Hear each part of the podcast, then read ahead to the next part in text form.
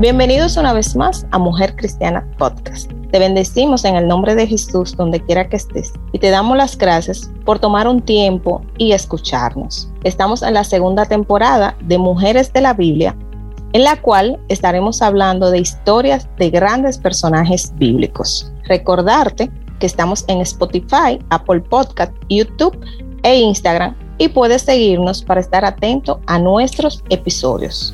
En esta oportunidad me acompaña mi hermana Cesarina Concepción y vamos a hablar de Miriam. Bienvenida Cesarina a Mujer Cristiana Podcast. Muchas gracias y gracias a esas chicas que están prestas a escuchar. Gracias por la invitación, Bianca. Siempre, mi amor. Tú sabes que teníamos esto pendiente, se nos había hecho un poquito difícil coordinar, pero gracias a Dios que ya pudimos hacer los ajustes y aquí estamos para dar un buen contenido, esperando que sea de bendición para cada una de las personas que nos complacen con escucharnos. A mí me gustaría, Cesarina, porque ya yo te conozco, sé quién eres y de dónde vienes, pero el público no. Entonces, por favor, edifícanos y dinos quién es Cesarina.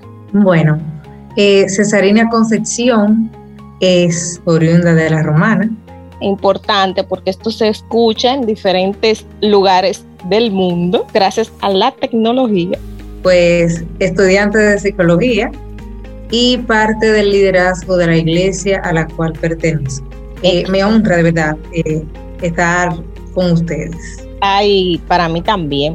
Cesarina, como había dicho al inicio, vamos a estar hablando de Miriam. A mí me llamó mucho la atención cuando te pregunté sobre de quién íbamos a hablar y recordé que Miriam en uno de mis primeros capítulos también yo la mencioné, quizás no de la misma forma de la cual vamos a estar hablando ahora, pero es una mujer que tiene, como todos en la vida, tenemos partes buenas y partes malas. Entonces, iniciando, ¿quién es Miriam o cómo inicia la historia de Miriam?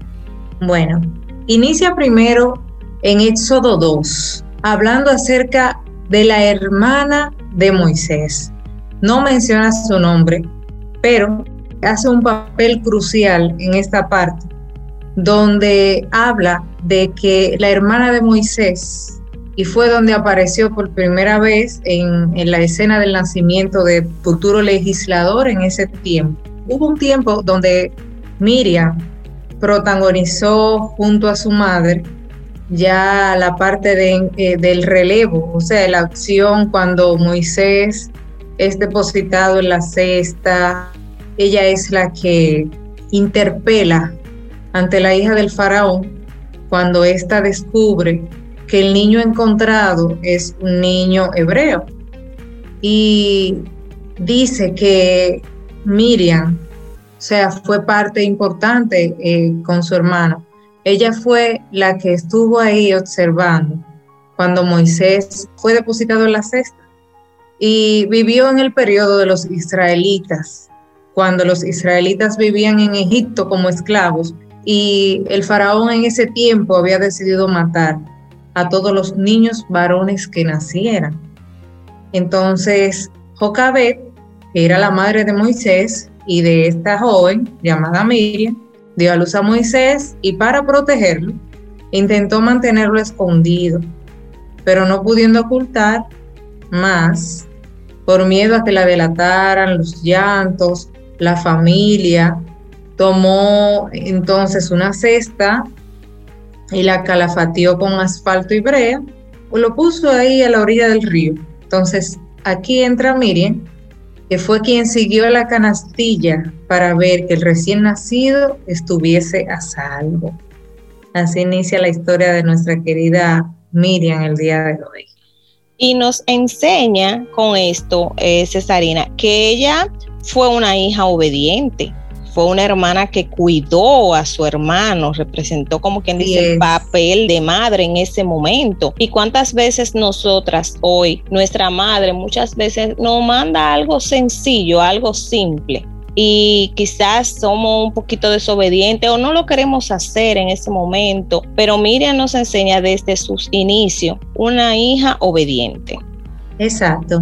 también dice que Moisés fue el segundo hermano, o sea, también entra el papel aquí de, otro hermano mayor, llamado Aarón, que ya más adelante entra en escena también, junto con su hermana Miriam. O sea, Miriam se queda como un poquito escondida en la historia, pero ya en Éxodo del 1 al 8 y ahí en adelante, entonces ya tiene su primera aparición con el nombre de Miriam.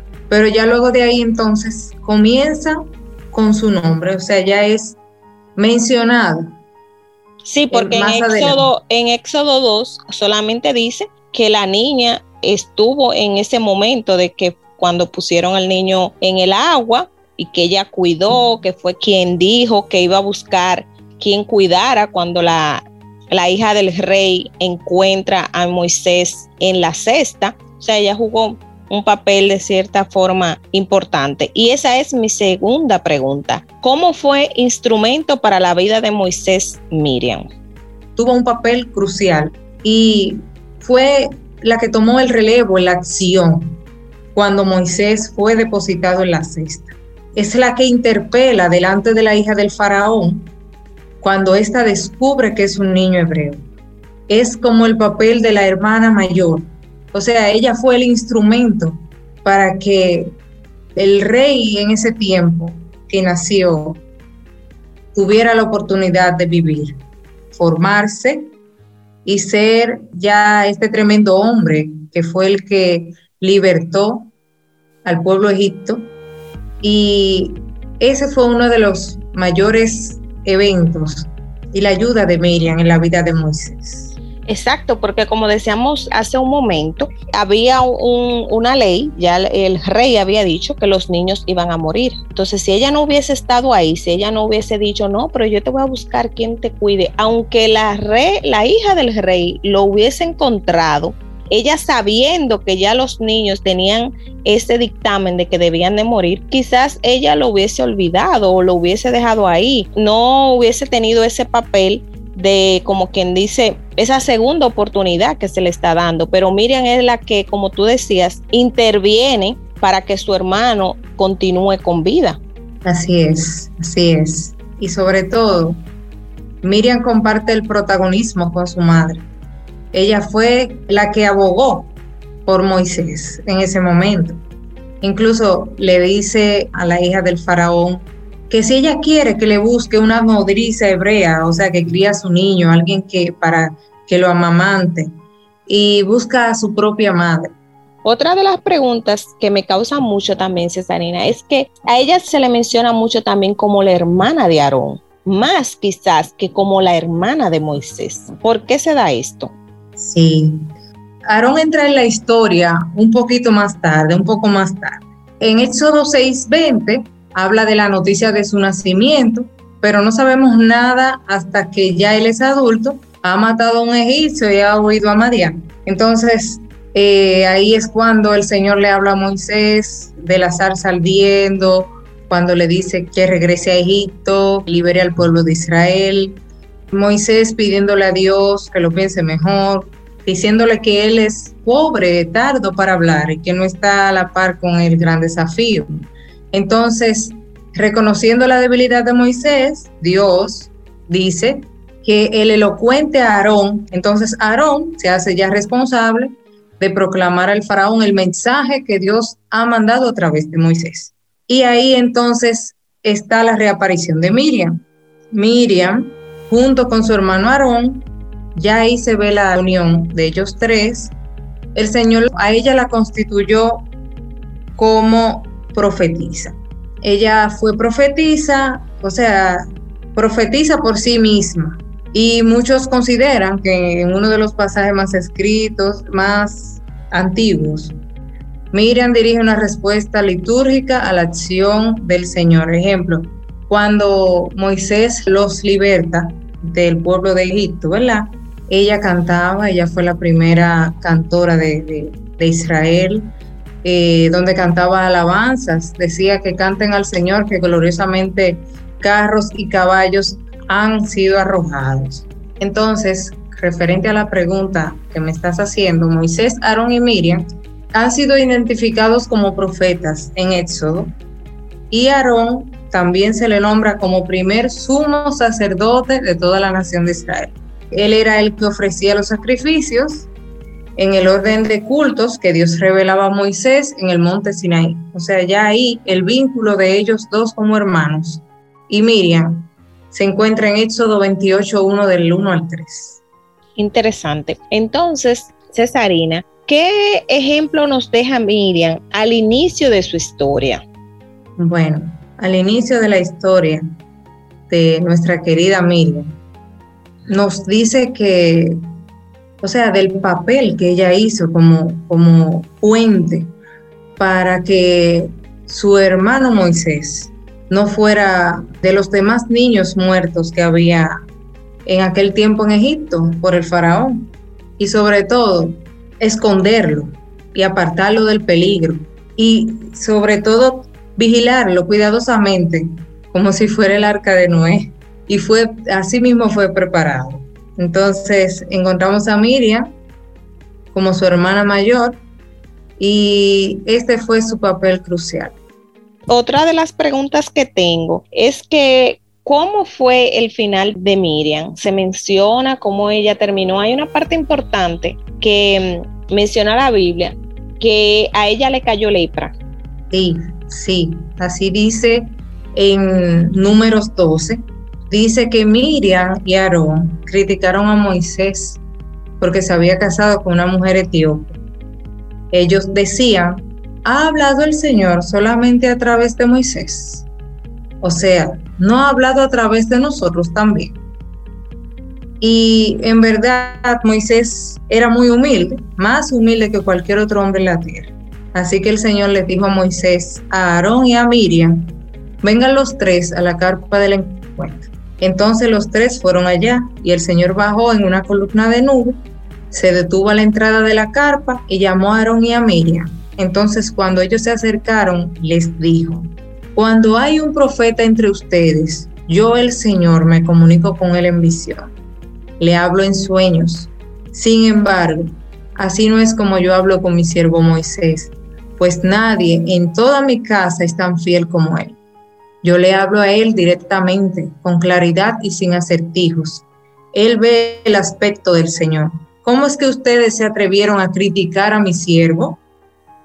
Pues el Señor se enojó y se marchó. En cuanto la nube se quitó, Miriam quedó leprosa, con la piel blanca como la nieve. Y cuando Aarón se volvió hacia Miriam y la vio, le dijo a Moisés, Oh Señor, no nos castigues, pues hemos pecado tontamente.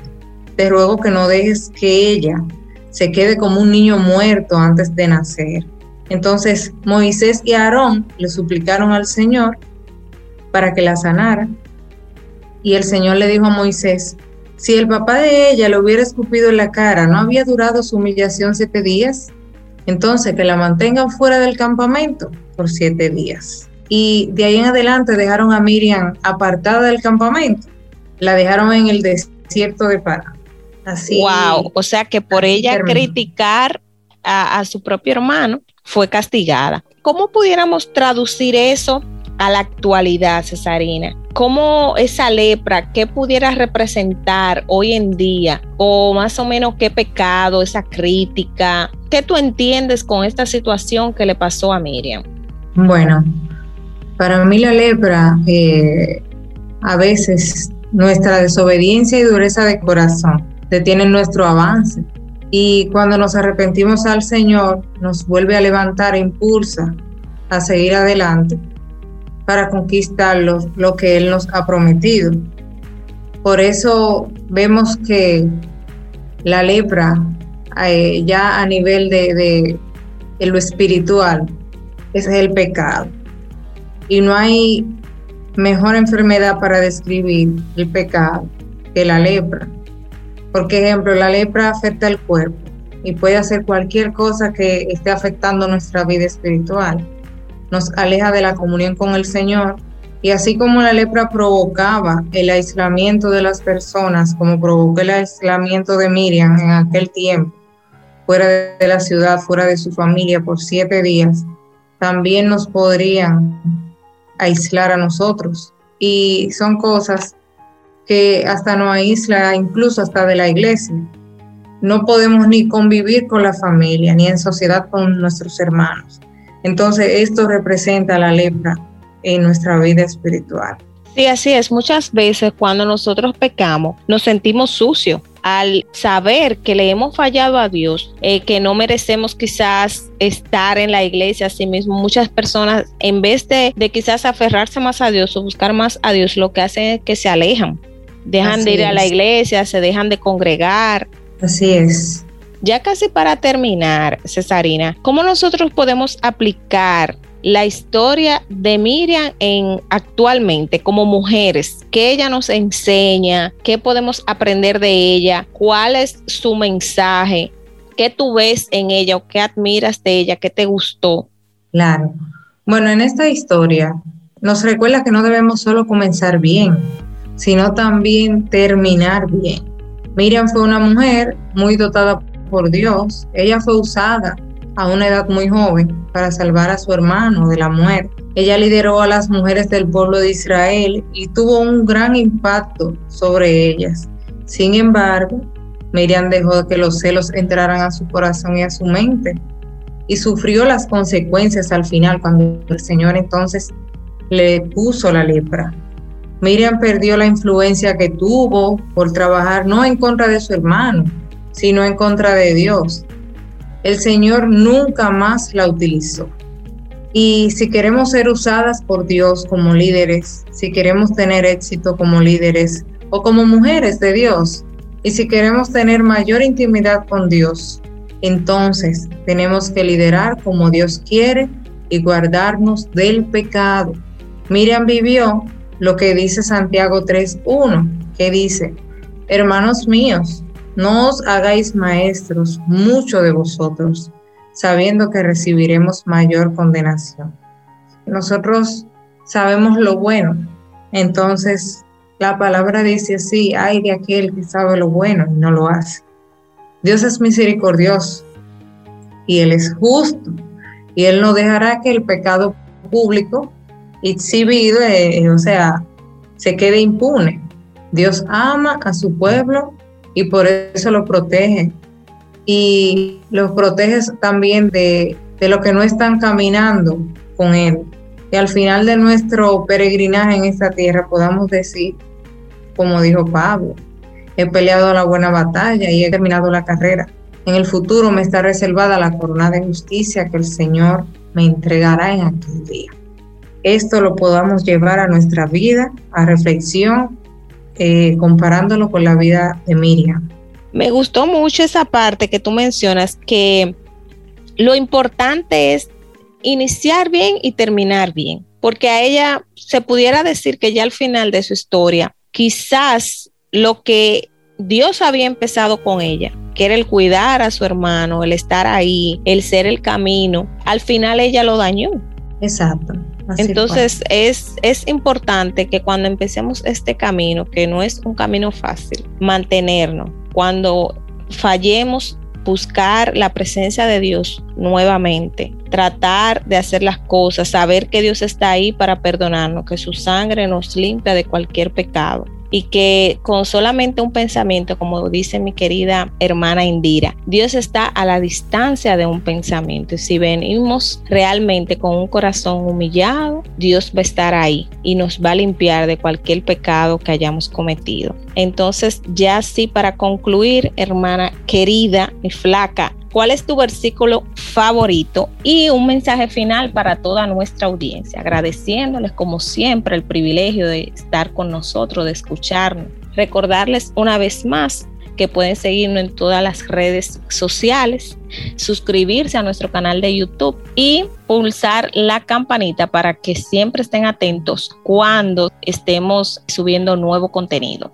Sí, me encanta, me encanta, me encanta el Salmos 92, 12. Me encanta. Dice, pero los justos florecerán como palmeras y se harán fuerte como los cedros del Líbano. Trasplantado a la casa del Señor, florecen en los atrios de nuestro Dios. Incluso en la vejez aún producirán frutos. seguirán verdes y llenos de vitalidad. Declararán, el Señor es justo, es mi roca, no existe maldad en él. Gloria a Dios. Amén. Wow. Me encanta, me encanta este versículo. Es como cuando te ponen pilas nuevas, que tú recargas tus fuerzas porque tú sabes que Él es tu roca, que no existe maldad en Él y que el Señor sobre todo es justo. Mi mensaje final para esa audiencia hermosa que nos escucha es que entreguen cada día sus planes y su corazón al Señor dice que el hombre siempre busca su bien, pero el Señor es quien sabe y quien cumple los planes del corazón de nosotros.